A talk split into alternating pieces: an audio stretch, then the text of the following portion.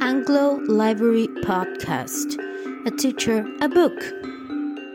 On today's episode, Evelyn Schenck.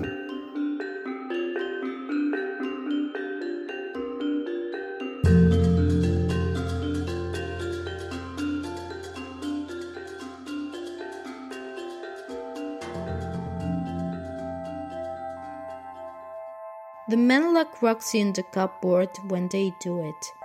What they don't know is she's been locked in that cupboard before. When she's naughty, her mom puts her there, just for a few minutes, till she calms down.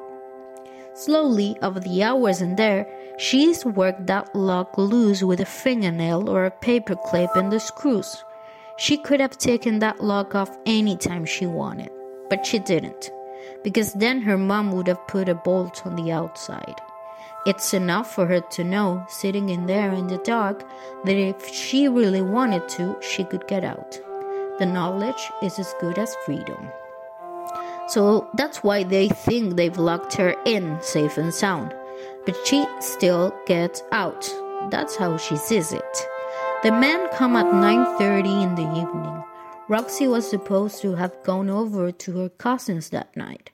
It had been arranged for weeks, but she'd given her mom lip about not getting her the right tights from Primark.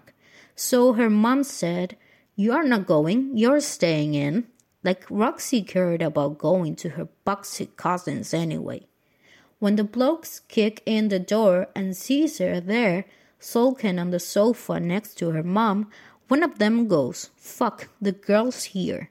There are two men. One taller with a face like a rat, the other one shorter, square jawed. She doesn't know them. The short one grabs her mom by the throat. The tall one chases Roxy through the kitchen. She's almost out the back door when he grabs her tight. She falls forward and he's got her by the waist. She's kicking and shouting, Fuck off, let me go. And when he puts a hand over her mouth, she bites him so hard she tastes his blood. He swears, but he doesn't drop her. She carries her through the living room. The other ones push her mom up against the fireplace.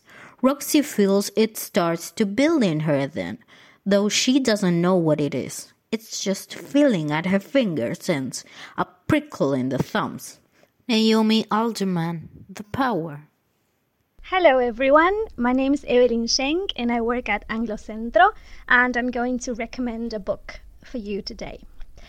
The book I've chosen to recommend is The Power by Naomi Alderman it was written in 2016 and it was awarded the Bailey's Women's Prize for Fiction. It was also named one of the 10 best books of 2017 by the New York Times. So, first, I'll tell you a bit about the author. Uh, Naomi Alderman is English. Not only is she a novelist, but she's also a game writer Apart from that, she writes a monthly technology column for The Guardian and she teaches creative writing at university. She's an advocate for feminism and has supported women's rights since her teenage years. And this leads us to the plot of the book, The Power, and why I believe it to be an interesting read. So, the book has a very particular structure the actual story is a manuscript that a male writer called Neil Adam Armon sends to another author called Naomi, like the real author, uh, 5,000 years from now. It's a bit like a story within a story, so we can see letters or comments that the writers send to each other regarding this manuscript, which is our actual novel.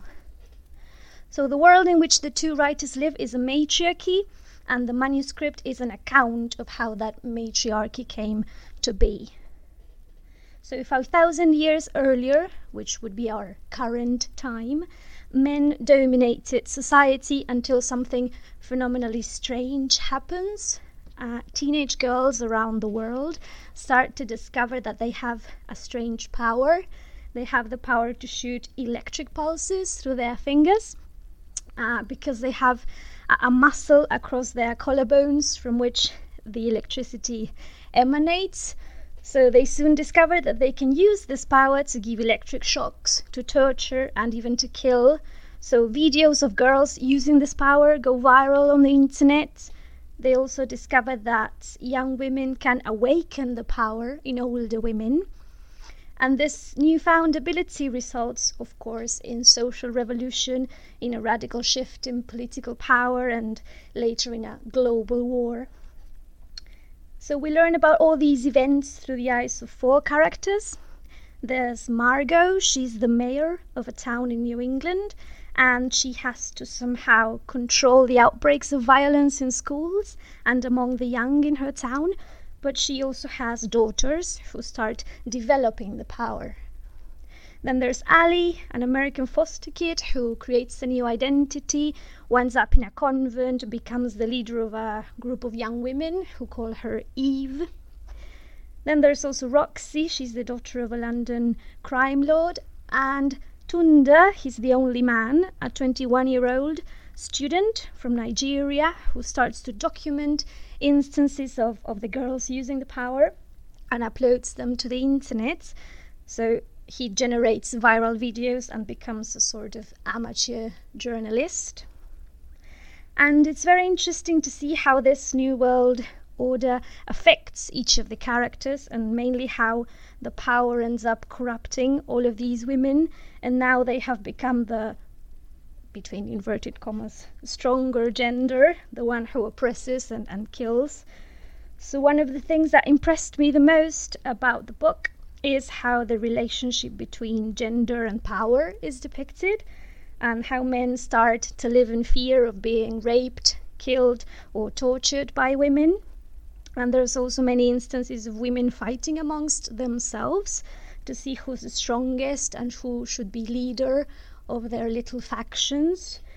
So, all in all, it's a story of how power corrupts everyone, regardless of gender.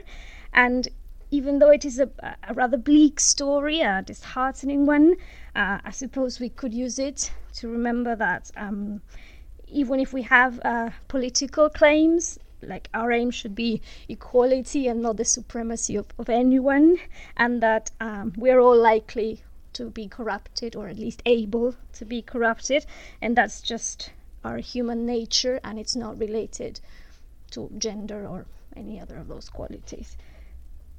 So well that's my recommendation. Uh, it's the power by naomi alderman. Right so thank you and i hope you like it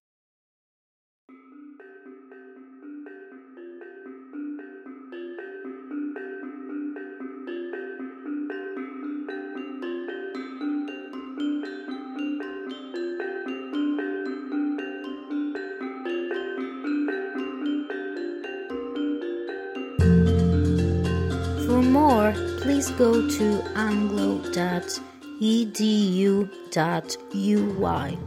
See you next time.